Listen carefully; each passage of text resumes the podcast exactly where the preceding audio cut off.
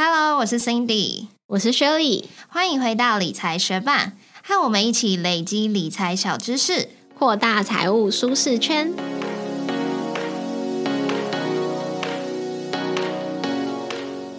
在节目开始之前，我们要来分享一则学伴在 Apple Podcast 的留言。他的名字是芳芳，他说：“默默支持很久，大概一年前开始通勤时边听边学习，现在真的要投资了，打算再从头听一次。你们都很认真准备资料，能学习的东西也很广。谢谢 Cindy 和 Shirley。”非常感谢芳芳特地到 Apple Podcast 为我们留下五颗星，你真的是默默支持我们很久诶，等了一年多才来留言，但是也非常感谢你的这一则留言，也很开心我们准备的资料分享出来能让你有收获，也希望未来我们再继续一起学习喽。感谢芳芳的收听，节目准备开始喽。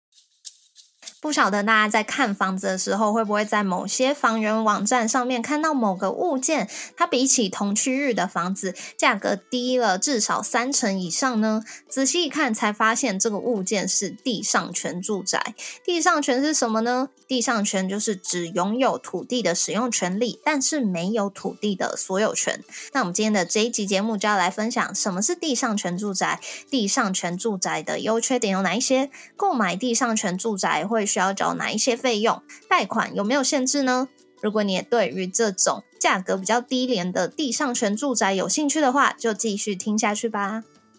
地上权，简单用一句话讲，就是只有土地的使用权，没有土地的所有权。假设地主不愿意卖地，但却同意以地上权租赁的方式，让租客在土地上盖房子、盖停车场，那么地主仍然是土地的所有权人，租客则是拥有土地的使用权。也就是说，租客就拥有了地上权。而地上权也有分成两种。普通地上权以及区分地上权。普通地上权不会限制可以使用的空间范围，土地上、土地下都可以使用，不管是要盖房子或是其他用途都可以。但是区分地上权就会限制可使用的空间范围，通常就会限制只能使用地面上或是地面下。我们一般在市场上看到最多的是所有权大楼住宅，也就是说买下这个住宅会包含土地以及建物。那地上权住宅还有使用权住宅，都是指买方只能买到土地的使用权，但是不能拥有土地的所有权。台湾的地上权通常为政府释出国有土地，或者是地主他只愿出售地上权，那建商就透过竞标来取得开发权，在土地上面盖房子。那这类型的住宅就会有一个使用期限，通常是五十到七十年之间。那刚刚提到的地上权住宅还有使用权住宅差异在哪里呢？这就要看这个地上权住宅是可以分割还是不可以分割的，来判断究竟买方拥有的是建物的使用权还是建物的所有权。过去财政部在二零零四年到二零一三年之间有规定，国有地的地上权所有人，他不能将地上权或者是建物做部分转移。也就是说，当建商透过竞标取得国有地的开发权之后，在这块土地上面盖好了地上权住宅，也不能像普通房子一样直接就卖给买方。买方他只能得到房屋的使用权，但是房子的建物所有权还是要登记在建商的名下。那这种地上权住宅就被称作是使用权住宅，或者是使用权房屋。由于买方他不会取得房屋的权状，所以之后他想要做转移啊、赠与或者是继承，都还是要透过建商才能进行。也由于买方他没有权状，所以如果要做房屋贷款，就必须要跟建商配合的银行才能进行贷款。再来，也因为买方他只有房屋的使用权，所以他也不需要缴交房屋税哦。像是台北车站附近的金站花园广场，就是属于这一种使用权住宅哦。如果建商是在二零零四年之前得标，或者是在二零一三年法规修正之后才取得土地的开发权，建商在这块土地上面盖的地上权住宅就可以分割，而且可以部分转移。那这种住宅就被称为地上权住宅，或是地上权房屋。也就是说，买方可以拥有建物的所有权，拿到建物的权状，那就不需要透过建商，就可以自己进行房屋买卖和房屋贷款哦。例如信。义区的地上权豪宅始祖台北花园就是属于地上权住宅。那了解完什么是地上权住宅、使用权住宅之后，我们也直接来分析这类型住宅的优缺点，看看为什么这类型的住宅会吸引人，也来注意一下，如果想要买这类型的住宅，先行需要知道的缺点有哪些。那首先，我们先来谈谈这种住宅的优点好了。它的第一个优点就是价格比较便宜，因为通常地上权住宅的价格会比起同区域的一般房子来的便宜，因为买方他不会买到土地的所有权，房屋又有使用期限，所以地上权住宅它的价格通常是附近住宅的七折，甚至到更便宜。第二个优点就是，它不需要缴地价税或者是土地增值税。一般住宅它在每年的十一月需要课征地价税，未来房子在转移时也需要课征土地增值税。那这两种税负，身为地上权住宅的买方都不需要缴交哦，因为买方并不持有土地。那第三个优点是，作为房东出租的话，租金不会比较少。购入地上权的房子，买方可以用比较低廉的价格去购入，但是购入之后，如果想作为房东把房子出租的话，租金行情并不会比起同区域的房子来的少。毕竟租金大多还是取决于区域性的交通是不是便利的，生活机能是不是良好的，所以租金行情是跟同区域的房子差不多的哦。广告一下，理财学办也有 Instagram 喽。快去 Instagram 搜寻理财学伴，follow 我们，获得更多理财小知识吧。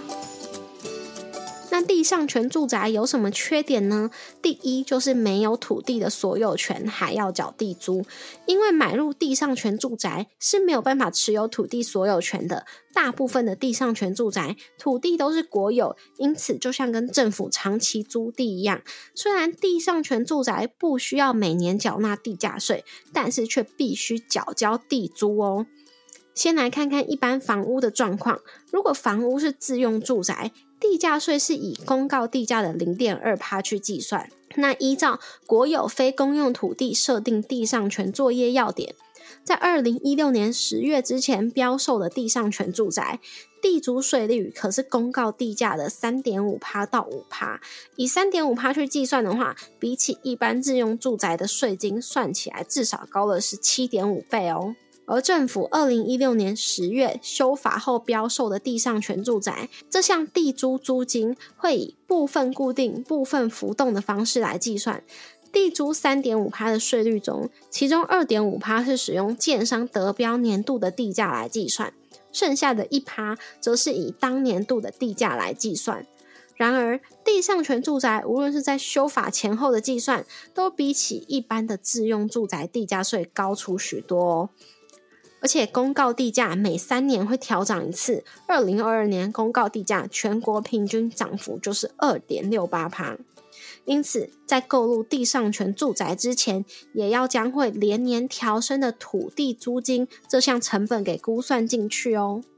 再来第二个缺点就是居住是有使用期限的，因为现阶段的地上权住宅使用期限大多是五十到七十年之间，台湾目前还没有地上权住宅到期的状况，所以就很难确定说等到真正到期时，这个房子会怎么被处置，是会拆房还地呢，还是会将房子收归国有，都没有人会知道。因此，这样子的不确定性也让地上权住宅即将到。期时会更难转手，随着它的使用年限越来越短，价值也会跟着下跌。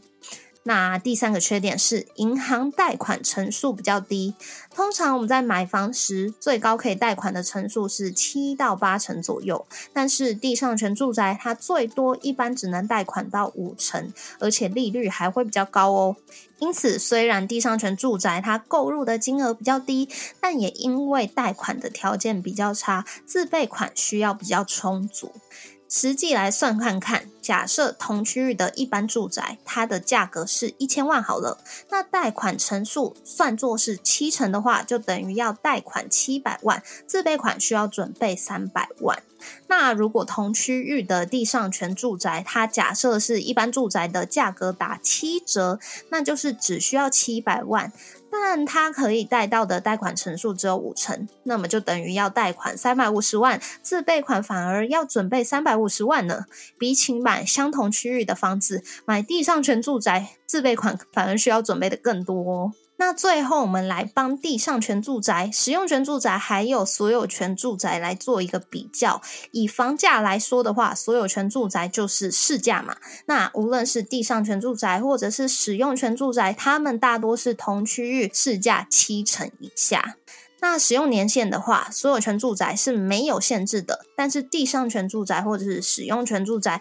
通常使用年限目前在台湾都是五十到七十年之间。那土地所有权还有建物所有权部分，在所有权住宅上面全部都归为买方所有，但是在地上权住宅的话，土地的所有权是政府、建商或是地主的，建物的所有权是买方的。但是使用权住宅的话，土地的所有权一样是政府、建商或是地主的，但是建物的所有权一样会是政府、建商或是地主，买方并不持有哦。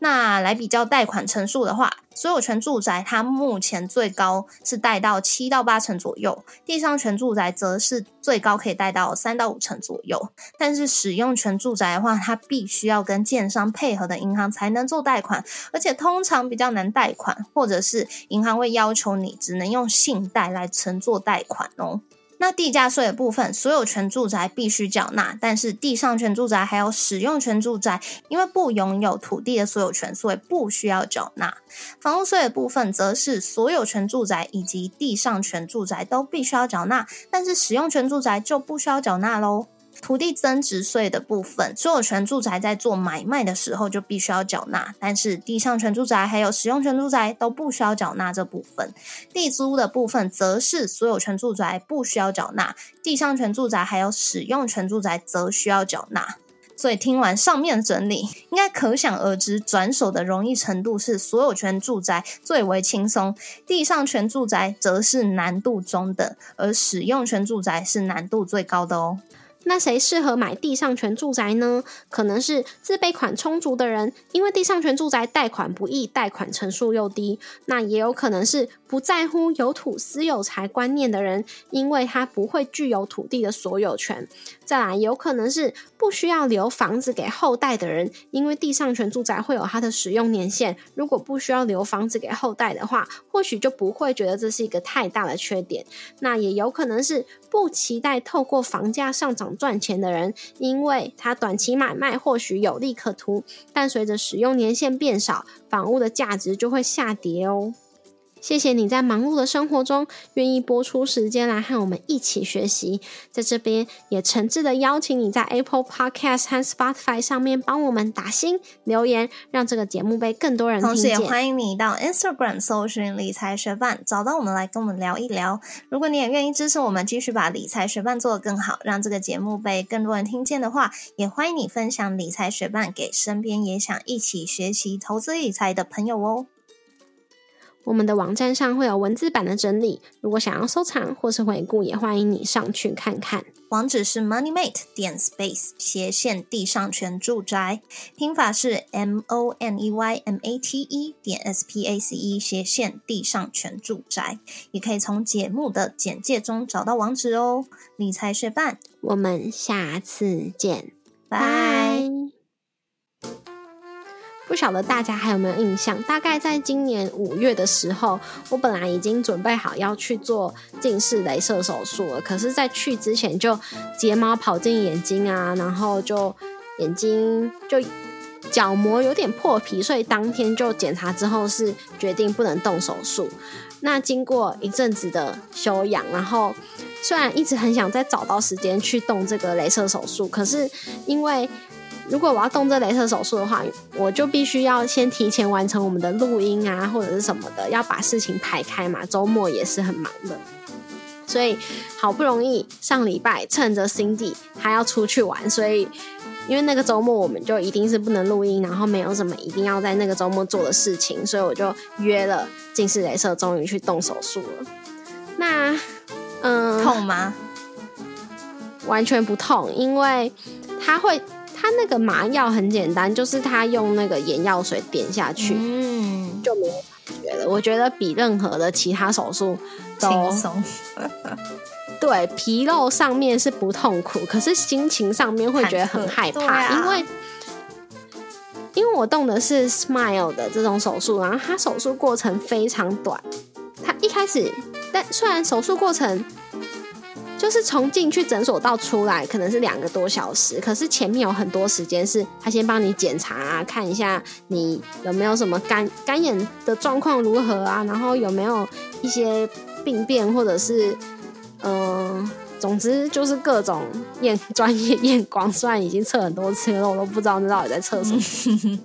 有仪器的，然后也有人照光一直看的。嗯然后呢，就是前面检查跟等待的时间比较久，但是从要进去手术室，就是他帮你套上那个隔离衣，进去躺下去之后，那个动手术的过程，一只眼睛就他那个镭射过程，一只眼睛只有二十几秒，所以两只眼睛加起来不到一分钟。超快欸，然后他真的，然后他都帮你那个里面要取出的角膜，镭射切割好之后，再开一个小洞，然后应该是医生会把那个就是已经切割好的那个角膜拿出来，嗯然后在那个二十几秒里面，他会你躺下去，然后他会说你要看前面那个机器，它会有绿色的点光点。它在闪，然后你要看着它。那它，你看它，因为很近，所以一开始是模糊的，可是你还是会知道有个明显的绿色光点。可是大概十几秒过后，它那个点就会不见。那那个时候是你最害怕的时候，因为你不知道你的眼睛有没有好好看着你应该看的地方。那要怎么办？不知道你就只能放空。我觉得如果平常有在冥想的人，说不定会比较镇定吧。就是你可以控制自己的身体在一个静止的状态。可是如果你平常就是非常的过动，嗯然后眼睛一定要找事情做，手手脚要找事情做，那几秒你可能就会很焦虑。嗯所以我是先动右边，然后再动左边。然后，因为你在做的过程中，医生会一直在旁边说：“不要动哦，不要动哦，现在不可以动哦。”我就不晓得是他觉得我有动的迹象才跟我讲，还是这就是他的，对他就是。但我想应该是他就是会一直这样子讲，嗯可是他这样讲的时候，我很害怕，就是难道我现在动了吗？就很害怕那种感觉。嗯但是幸好这个过程很短，只是刚做完就是完全不会痛，然后做完出来之后，眼睛前面是会有种雾雾的，就是如果你有戴眼镜，然后吃喝热汤或者是吃火锅的那种感觉。可是他们就说这是正常的，但是所以会知道这是正常的，所以不会太害怕。可是也没有办法马上的知道说我到底手术有没有成功，嗯哼，就可能要过几天。但是到了当天，所以你那一天都还是是看不太清楚哦。对，就是尤其是那种你要看手机上面的字、啊，那你上班怎么或者办是荧幕的啊？我是星期星期五下午去做啊，我星期五就请假，然后周末休息。哦，所以礼拜一就看得清楚了。嗯哦，嗯，其实不用礼拜一，就是应该隔天，我觉得晚上的时候就已经越看越清楚了，然后隔天就更清楚了。嗯，还是会有那种，就是如果雾气比较重，或者是下雨的时候，你看红绿灯，你会觉得它有晕开的感觉嘛。晚上，嗯，然后有动刚动完这个手术的时候，那个晕开的感觉就会变得更严重。然后天气很好，它还是会有，就是你看那个路灯，然后它晕开的感觉，然后别人的车头灯晕开的感觉。嗯，比较严重，所以他们会说，嗯，如果就是你刚做完就不适合晚上开车，嗯不是说当天哦，是说就是恢复期吧，嗯可能一到三个月。但我现在还是会知道是比以前晕一点点，虽然我大部分就是看东西都已经蛮正常了，可是我会知道，我看那些红绿灯的时候，它还是有一点晕开的感觉。嗯嗯哦，然后因为我本来是五月要去做，然后结果现在变成是十一月做嘛。然后他两次就是帮我检测我的度数啊，什么我的角膜厚度这些数据都是蛮一致的。可是我本来的那个干眼的数值，我我不知道它的单位是什么。可是我上一次去测的时候是一只眼睛十二，一只眼睛九，他就说就是算是一有点偏干。然后我这次去测的时候，两只眼睛都是五是几到几？我不我不知道，但是我这次去两只眼睛都是五，就是变得蛮干的，但是也没有干到不能做，所以嗯，所以说，因为有些人会觉得说本来眼睛就蛮干的，怕弄完之后变更干，因为听到有些人会那样的状况。那我自己现在是就还好，因为他都会给很多眼药水，所以自己就一直点就还好。可是也有可能是因为我比较干吧，所以我有时候会觉得右边眼睛的眼角嗯，有一点点异物感。然后我今天就有去回诊，然后我就有跟他讲这个状况，然后他就说哦，可能是因为眼睛比较干，所以就嗯、呃看起来可能有点破皮，可是呃听起来不是什么太严重的事情。听起来他们有检查吗？就是我听他讲，好像我这个不是什么太严重的事情，哦哦哦我以为他就就是我听医生的，的反应，没有没有，嗯他就有帮我检查，而且我因为手术的隔天要回诊一次，然后我今天回诊是手术后一个礼拜的回诊，嗯，然后隔天他就会有帮我看他。我第一次去回诊的时候，他就拔我一根睫毛，啊痛为什么因为他就说我那根睫毛可能会擦到那根睫毛可能没有那么翻出来，就是他觉得可能会弄到我的眼睛表面，他就预防性的拔出它，嗯就好痛。然后我今天去，然后他又拔一根，嗯好痛，我都要哭真的了哦，真的眼泪睫。毛也不好长哎，这样就丧失了两根睫毛。对啊，嗯，但是我目前看镜子是没有特别觉得说那睫毛变得很秃啦，但就是被拔的时候很痛。嗯，那你现在看起来都很正常吗？你喜欢吗？为什么你一开始会想去做？因为我觉得你的度数不算高啊。我只有两三百度左右，对啊，嗯，就因为我很不喜欢戴眼镜，但我又不戴隐形眼镜，就是我其实一直不是很想让我自己去习惯，我需要醒着的时候都有戴眼镜这件事情。就我希望我没有眼镜还是可以正常过生活，然后可能是需要工作让看很清楚。的时候才戴，或者是我要搭公车，我要确保我不会上错车的这种情况才戴。哦，但是，嗯，但是听说这样好像不太好，就是我这样度数会变更严重，而且我，对，然后而且我两只眼睛就度数也不太一样，然后我已经很明显感觉到我的惯用眼就是左眼了，哦然后我就不想让这两只眼睛的状况再更恶化。而且你也知道，我就我是有那个，你有发现我有隐性斜视，就是如果我放松没有很特别聚焦的时候，我可能发呆，然后右眼就会飘走。那如果我有视差，我觉得这可能会变得更严重。是你询问过后，还是你个人判断？嗯，斜视我没有询问，然后嗯，但是近视会变更严重，是听大家讲的，其实也不算有学问。那另外一个原因呢，更造成我更想去了就是。我不知道，我买的上一副眼镜好重哦，然后我就觉得戴那眼镜的时候好累哦，嗯而且眼镜就会有那个镜片在那里，然后它就会一直可能脏掉，我要去洗它，嗯然后就是我又不喜欢一直戴着，所以放在桌上怎样，我可能拿它又不小心掉下去，它又会刮伤或什么的，嗯然后我就觉得眼镜一副也是很好几千块啊，然后它又刮伤又很烦，所以我就想说，哦哦，还有另外一点就是。因为我不喜欢一直戴，所以我出去的时候我会戴着眼镜盒，把眼镜放在里面。可是它就会变得很占空间，我就不能带那种小费包，嗯，小费包就被眼镜盒塞满。小配包基本上根本装不下眼镜盒吧？对啊，反正种种原因之下，就觉得说很想要找时间去做，然后终于趁你出去玩，你有提前告诉我说你要出去玩，所以我就想说，哎、你好像你可能提前两个礼拜跟我讲，然后我就是在那个礼拜的结束，然后我就跟打电话去问诊所说，哎、就是。你要出去玩的之前的那个星期四、星期，你要出去玩那周还是那之前，反正就是下礼拜的礼拜四、礼拜五还有没有手术的，就是空档，然后他说有，我才约一个在那个之前的三手术时间前的三天去检查，然后检查之后三天都动手术。嗯，这种事情真的很需要一个冲动，要不然就一直拖。因为我一开始跟我我们公司人数不多，大概就是五六十人，然后加上我已经有五个人有动这个手术，我觉得比例好像算蛮高的吧。对啊，应该是蛮高的然。后，